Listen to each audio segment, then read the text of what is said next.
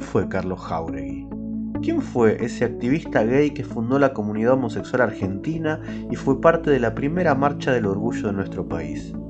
¿Quién fue ese activista gay que dijo esa frase que muchos conocemos? En una sociedad que nos educa para la vergüenza, el orgullo es una respuesta política. Carlos Jauregui, ¿quién fue? O quizás, después de tantos años, ya no queremos hablar más en pasado. Queremos preguntarnos quién es Carlos Jauregui, para que no se trate de quién fue, sino de quién es y cómo habita nuestro presente. Esto es Carlos Jauregui en nuestra historia.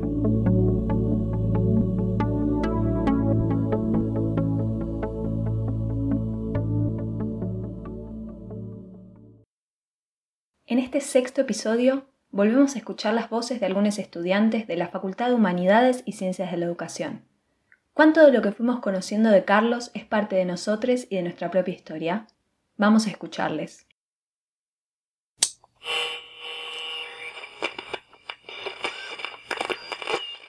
Hola, mi nombre es Agustina Federton, tengo 30 años y soy de La Plata.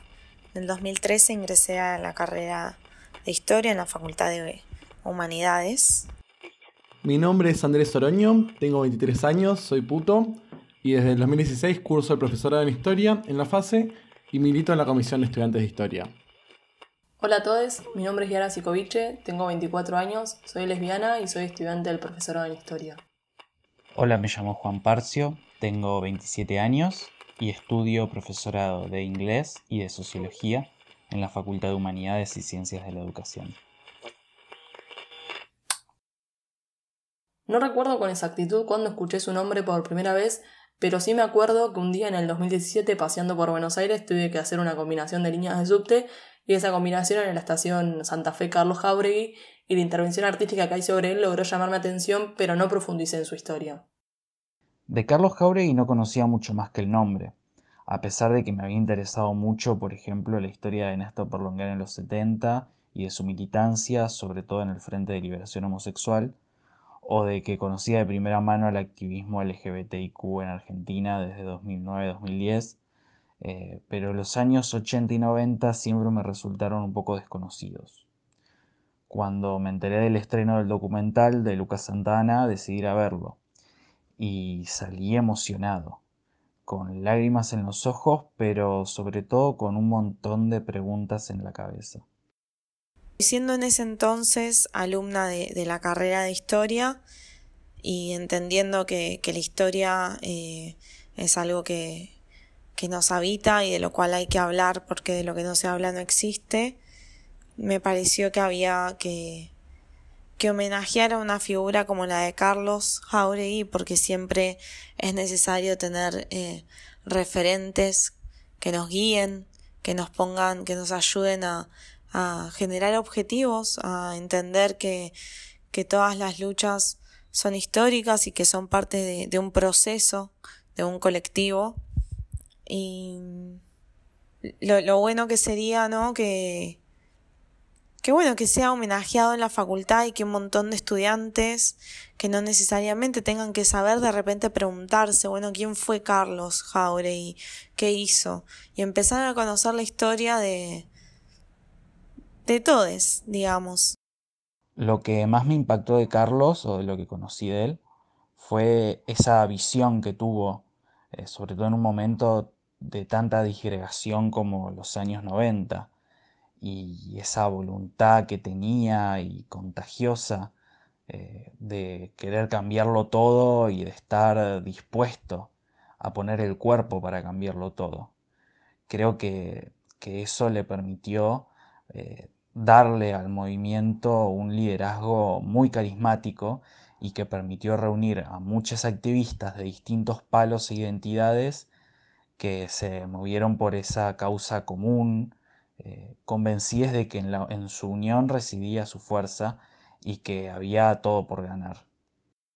Creo que su figura y militancia atraviesan todas las reivindicaciones y conquistas del colectivo LGBTIQ.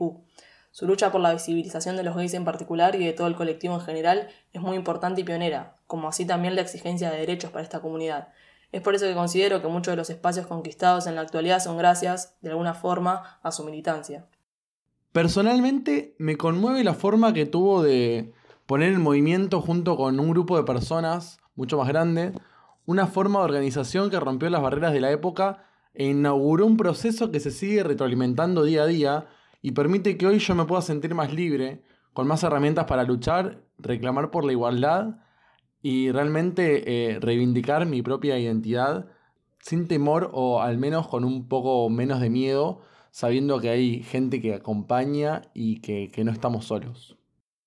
A Carlos lo veo presente en un montón de cosas sobre todo en la solidaridad que hay al interior de nuestro movimiento, que hoy es dada por hecho, aunque no sea unánime, y también mucho en la construcción desde el afecto, sabiéndonos hermanes de resistencia.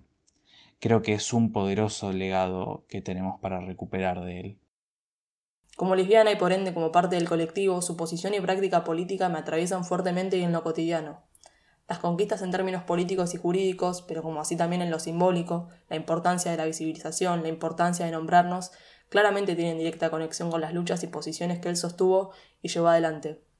Me parece importante reconocer, recordar y reivindicar las historias de tantas personas que en un contexto mucho más cruel y conservador nos abrieron caminos para poder habitar este mundo de una manera menos hostil.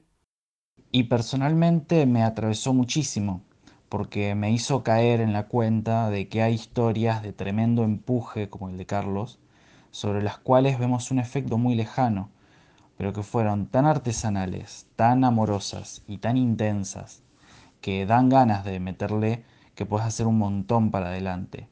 No porque vayas a ser Carlos Jauregui, pero porque es lo que creo que nos estaría pidiendo si pudiera decirnos algo.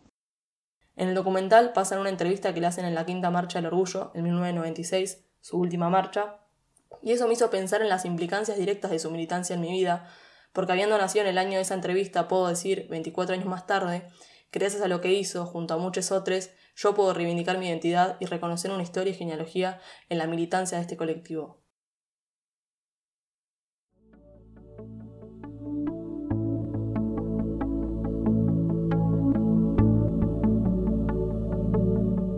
fue el sexto episodio de Carlos Jauregui, En Nuestra Historia, un podcast realizado en la Facultad de Humanidades y Ciencias de la Educación para homenajear, recordar y reivindicar a Carlos y a las luchas que con él supimos construir.